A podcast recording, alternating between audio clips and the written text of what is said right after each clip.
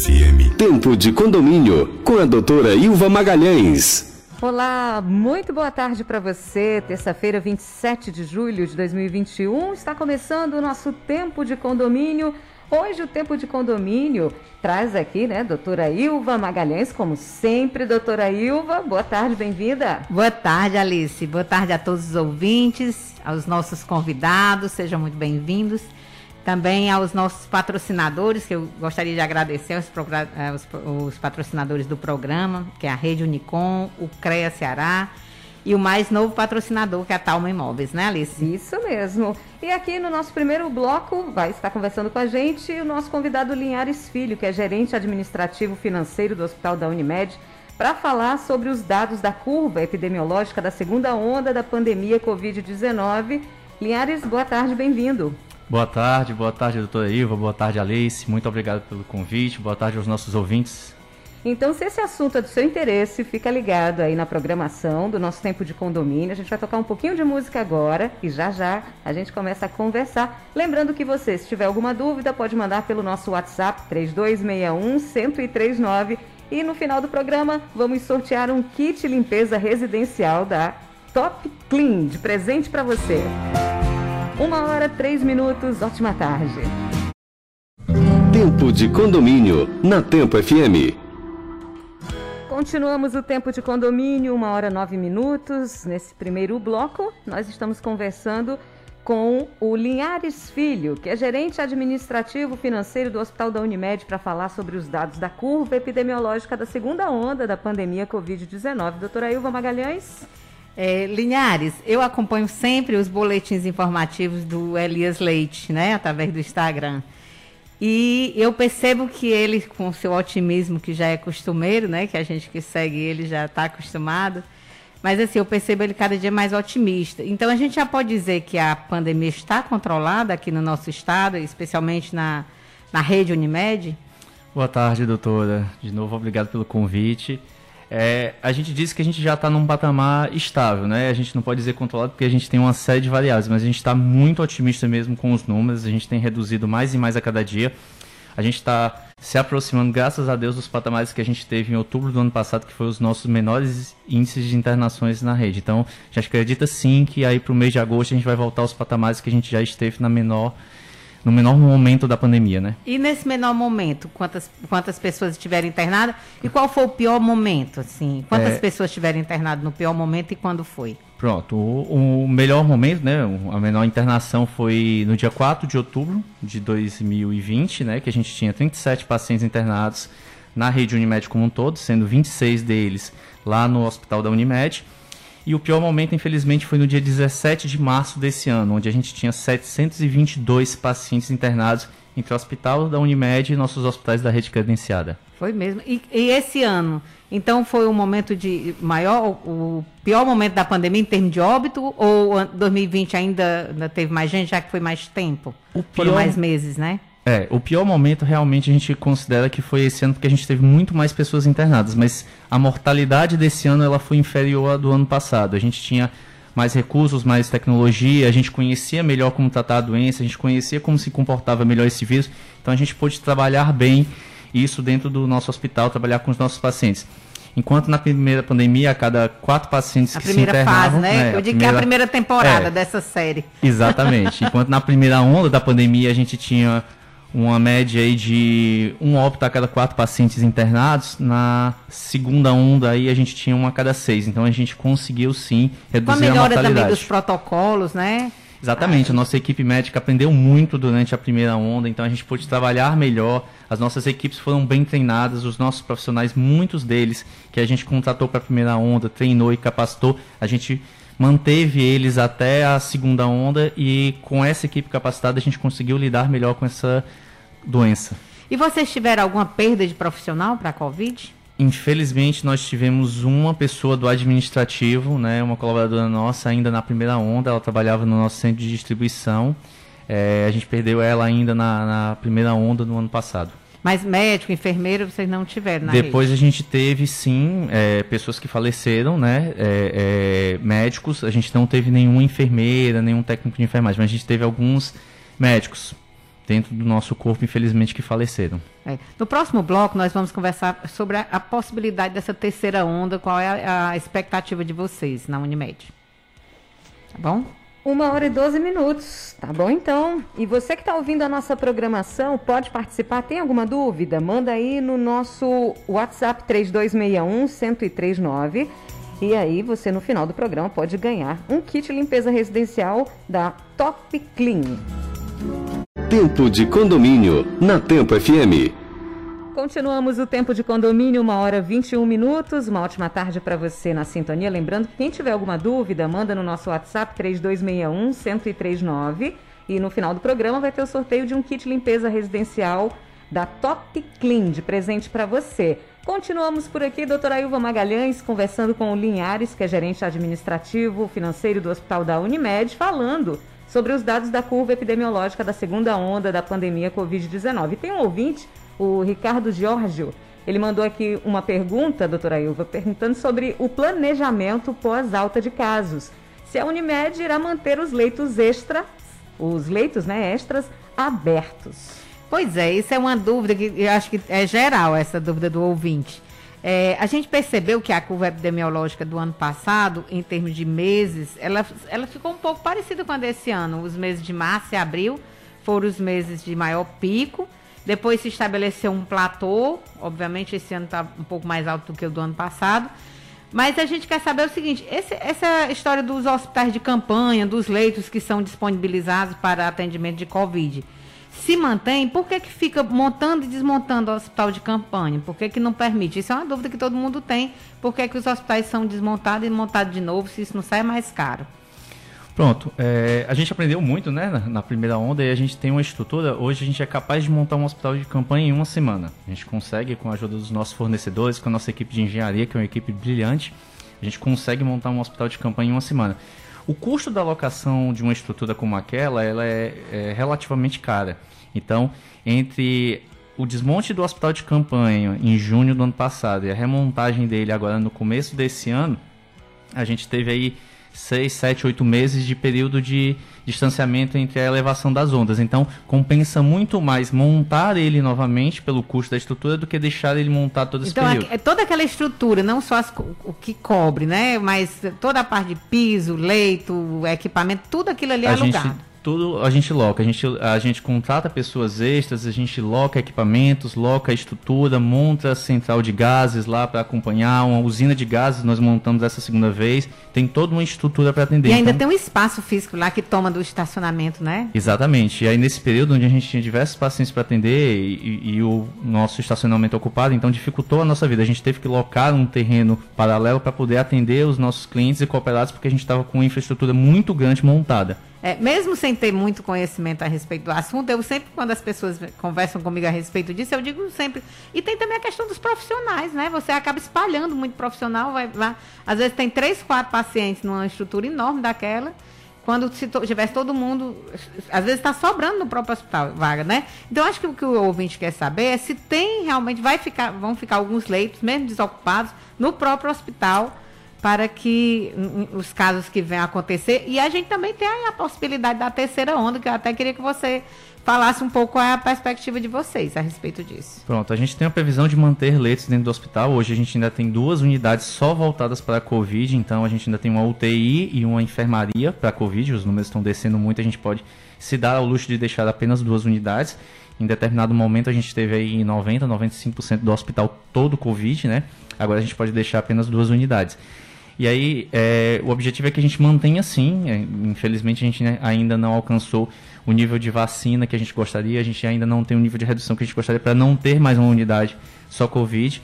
Então, a gente mantém essas unidades. Então, mesmo após a alta, mesmo com esses números embaixo, a gente vai manter uma estrutura dentro do próprio hospital, com a estrutura que a gente já tinha, já montada para esse pessoal.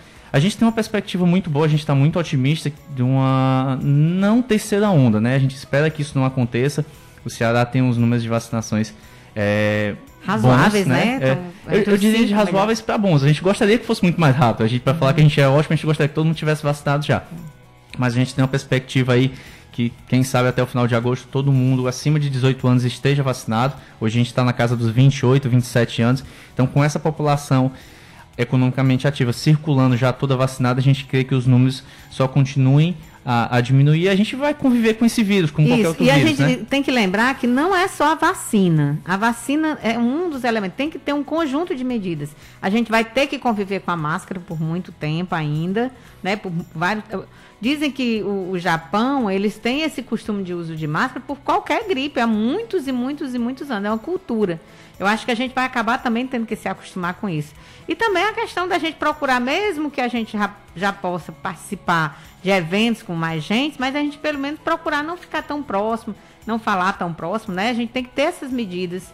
Eu acredito que isso vai entrar na cultura popular, não é assim? Exatamente, os cuidados a gente deve manter independente de ter se vacinado ou não. Afinal, nenhuma vacina é 100% eficaz para nada, né? Então a gente vai continuar tendo casos de Covid, infelizmente, com todas as pessoas vacinadas, ainda teremos casos.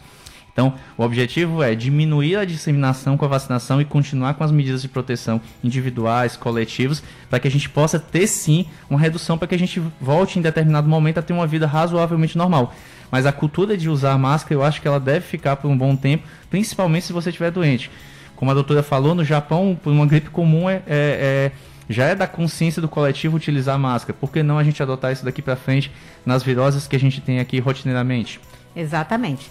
Então, eu queria agradecer aqui a sua participação, Linhares. Foi muito bom. Acredito que os nossos ouvintes tenham recebido as informações. Infelizmente, o tempo é curto, não dá para a gente. Claro que tem muito mais perguntas a se fazer, mas assim, foi muito importante, muito interessante as suas colocações. E eu queria agradecer muito aqui em nome da equipe que faz o tempo de condomínio.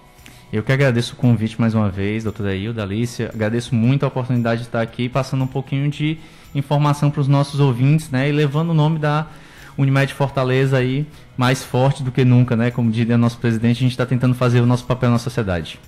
Obrigada, Linhares. Doutora Ilva, daqui a pouquinho, no próximo bloco, nós vamos conversar com o Ricardo Luiz, diretor comercial e consultor técnico da Top Clean, engenheiro ambiental da TecLab, dando dicas de sanitização contra a Covid-19 nas áreas comuns. Já já no próximo bloco, Linhares, um abraço para você. Os nossos microfones estarão sempre abertos aqui para você retornar ao nosso programa, tá? 1h28. Tempo de condomínio na Tempo FM. Ligando para manutenção. Continuamos o tempo de condomínio 1h33, está na hora do quadro Ligando para Manutenção e hoje nós estamos recebendo ao vivo né, o Ricardo Luiz, que é diretor comercial e consultor técnico da Top Clean e vai dar dicas aí de sanitização contra a Covid-19 nas áreas comuns dos condomínios. Doutora Ilva. Boa tarde, Ricardo. Ricardo, é, é, muito interessante essa questão, porque já que a gente está falando hoje no assunto de Covid, né? Então, muitas pessoas preocupadas, muitos síndicos preocupados com, re, com relação à questão da limpeza das áreas comuns, da sanitização. Então, a gente queria que você desse quais são as dicas, o que é que se precisa, o que é que está se fazendo de novo nessa área de sanitização de ambientes, especialmente condomínios. É, boa tarde, é, agradeço a doutora Ilva, Alice, a Tempo FM pelo convite. É, doutora Ilva, é, hoje é, os processos são muito mais simples do que se pensa, né? O grande problema que a gente enfrenta no mercado de maneira em geral é que as pessoas querem é, trazer ideias mirabolantes para fazer o simples, né? A gente já conhece esse vírus, é um vírus encapsulado. É, essa cápsula ela é de origem é, gordurosa e qualquer detergente desinfetante tem um desempenho muito bom no combate ao coronavírus, porque é, a partir do momento que você destrói essa cápsula, você tem uma facilidade muito grande em destruir o vírus. É, o que a gente precisa trazer para dentro dos condomínios é o conceito da higienização profissional. Então, escolher um bom produto, os produtos utilizados dentro de um condomínio precisam ter registros na Anvisa. Tá? É, depois de escolher um bom produto, a gente precisa de é, selecionar um processo de higienização e por último, para mim o mais importante que é a capacitação, o treinamento dessas pessoas que vão vão botar esse, esse processo em prática e utilizar esses produtos químicos. Isso já pode ser colocado na rotina da limpeza do condomínio, através dos próprios profissionais eh, trabalhadores do condomínio? Sim, isso deve ser colocado na rotina. Eles devem ter, inclusive, explícito dentro do, da área de trabalho deles qual é o processo, qual a atividade que eles devem fazer rotineiramente.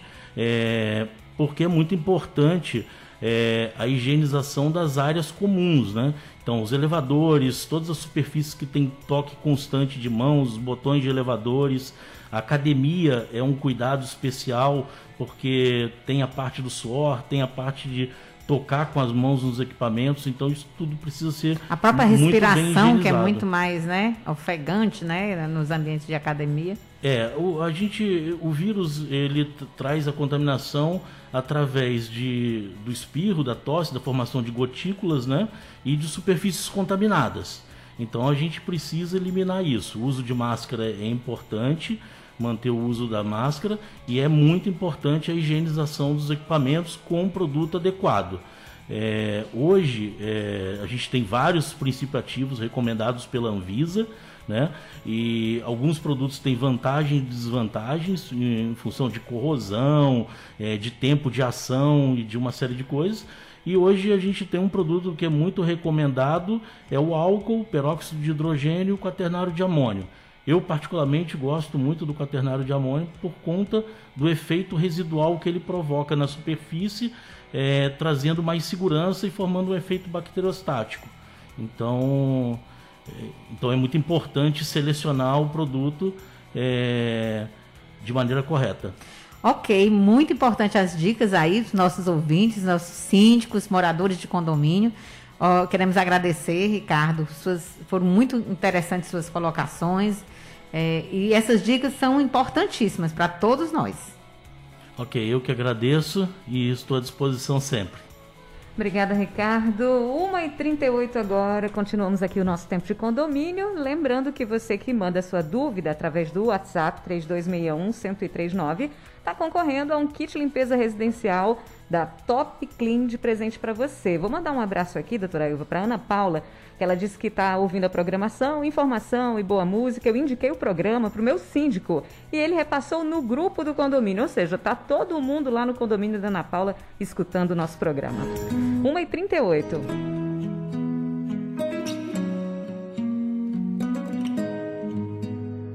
Pergunta aí. Tempo FM, o tempo de condomínio continua, 1h45. Agora nós temos uma pergunta aqui do Ricardo, que ele perguntou: Eu me preocupo com o consumo de água e escassez mundial. Atualmente, qual a melhor forma de economizar água nos condomínios, doutora Ilva? É Ricardo? Ricardo. Ricardo, eu, eu acho que esse tema é muito interessante com relação a essa questão de água. E eu sempre reputo que a campanha é sempre, a, a comunicação é sempre um melhor início para se tentar trazer conscientização para os moradores de condomínio. Então é, é, muito interessante que o síndico distribua cartazes pelas áreas comuns, mostrando os benefícios da economia de água, não só benefício financeiro, mas também com relação à questão do meio ambiente. É muito interessante. A outra coisa que os síndicos podem fazer é criar um incentivo é, com, sei lá, com uma empresa capacitada, já credenciada, que faça preventivamente o exame das, dos pontos onde existem mais vazamentos, entendeu? Então, tem muitos vazamentos ocultos nas unidades. Eu sei que tem, existem condomínios que a água é, já está embutida no valor da taxa de condomínio, e isso faz com que muitos moradores não tenham a mesma preocupação quando ele paga individualmente. Mas é muito interessante que o síndico crie essa, essa efetividade de ter uma rotina mensal ou trimestral de fazer uma inspeção em todas as áreas do, dos apartamentos para saber se não está tendo vazamento. Então, essas são medidas que eu aconselharia a ser efetivadas dentro dos condomínios. Às vezes, um vazamentozinho em uma torneira já causa aí um prejuízo. Já causa um grande prejuízo, porque de gotinha em gotinha é que vai, né, que vai dar uma conta né, muito alta. É verdade. Ricardo, obrigada pela pergunta. Doutora Ilva, a gente continua por aqui. Já já tem o tempo de convivência e você ainda pode participar da nossa programação. Já já nós vamos sortear também um kit limpeza residencial da Top Clean. Tempo de condomínio. Tempo. Tempo de condomínio na Tempo FM. Convivência. Alice, é, eu queria hoje compartilhar com vocês, ouvintes da Tempo FM, aqui do nosso tempo de condomínio, é, sobre uma ação que aconteceu num condomínio recentemente de um porteiro que faleceu, morreu de Covid. Um dos condomínios aqui da capital, aqui de Fortaleza. E é, os, os jovens, as crianças, se mobilizaram no condomínio e fizeram vaquinhas virtuais, criaram é, sistemas de, de arrecadação através da internet, das redes sociais conseguiram arrecadar um bom dinheiro para dar para a família que ficou desassistida. E muito interessante que eu achei foi a ação do síndico e dos conselheiros deste condomínio que resolveram é, pegar o filho do, do porteiro, que trabalhava como zelador do condomínio, e promoveram, colocaram ele para ser porteiro. Obviamente que o rapaz tinha perfil para ser porteiro, inclusive era uma coisa que ele estava querendo, já fazia tempo. Então eles colocaram o filho no lugar do pai. Então, assim, muita gente fala assim, ah, porque você só fala de conflito que acontece em condomínio. Não, o condomínio não é lugar só de conflito. Também tem ações muito bonitas de solidariedade como essa. Então, eu queria deixar a dica para os condomínios, para os síndicos, os moradores de condomínio, que dê atenção para o pessoal, esse, o pessoal que trabalha em condomínio. É, são profissionais que muitas vezes saem de casa muito cedo, passam 12 horas fora de casa, pegando condução lotada. Então tenham muito cuidado, tenham muita atenção, tenham tolerância né, com, com as suas falhas. E, e eu queria deixar essa dica de também observar. Muitas vezes eles per perderam família para essa doença, para essa Covid. Então tenham muita atenção, senhores moradores de condomínio, senhores síndicos. Essa é a dica que eu deixo para hoje aqui na nossa convivência. Muito boa dica. E eu também vou fazer uma observação, se me permitir, doutora Ilva, é, em relação aos porteiros e zeladores. Né? Às vezes o pessoal que mora no condomínio passa direto, não dá um bom dia, uma boa tarde, não cumprimenta, não fala, não agradece aquele zelador que está ali cuidando né, do condomínio que você mora. Então fica a dica também para tratar todo mundo com um pouquinho Exatamente. mais de gentileza. Né? Exatamente, né? um bom dia, né? Você vai passando, aquelas pessoas não são invisíveis. Então trate bem, principalmente, principalmente nesse momento em, em, em que todos nós estamos precisando de atenção e de carinho. É isso. Doutora Ilva, obrigada. Chegamos ao final do nosso tempo de condomínio. O kit de limpeza residencial da Top Clean Está né? Sendo feito sorteio aqui, a nossa produção vai entrar em contato com os participantes do nosso programa. E você que está ouvindo a nossa programação, na próxima terça-feira, a partir das 13 horas, estaremos de volta, doutora Ilva. É, e queremos agradecer aqui os nossos patrocinadores, né? O CREA, em nome do doutor Emanuel Mota. Que, é, lembrar também que o Talma Imóveis também patrocina o programa e queremos agradecer esse patrocínio e lembrar que o programa Tempo de Condomínio é um oferecimento da Rede Unicom, que é a maior rede de empresas especializadas no segmento condominial e ela é formada por empresas sérias, com referências e qualidades comprovadas. E essas empresas visam facilitar a vida dos síndicos, sempre com condições comerciais exclusivas e um atendimento humanizado. Se quiserem seguir, sigam nas redes sociais, é, na, é, arroba Rede Unicom, ou ligando para o telefone 85 99702-6268. Agradecer a todos os ouvintes, aos moradores de condomínios, profissionais que trabalham para condomínio, os nossos convidados e a você, Alice, por, por mais uma terça-feira para esse programa que está ficando cada vez mais atraente, com cada vez mais pessoas gostando de, de, de ouvir. Obrigada, doutora Ilva, mais uma vez. Vou mandar um abraço aqui para o Márcio Talmaturgo, que é da Talma Imóveis. E deixar a dica: você que está procurando imóvel para comprar, para alugar, entra no site www.talmaimóveis.com.br. Talma com U, tá bom? Boa tarde, doutora Ilva. Eu continuo por aqui. Já, Boa já. tarde, Alicia. Boa tarde a todos. Um grande abraço. Até a próxima terça, a partir das 13 horas. Tchau, tchau. Eu continuo por aqui. Daqui a pouquinho tem o Atmosfera. Tempo FM.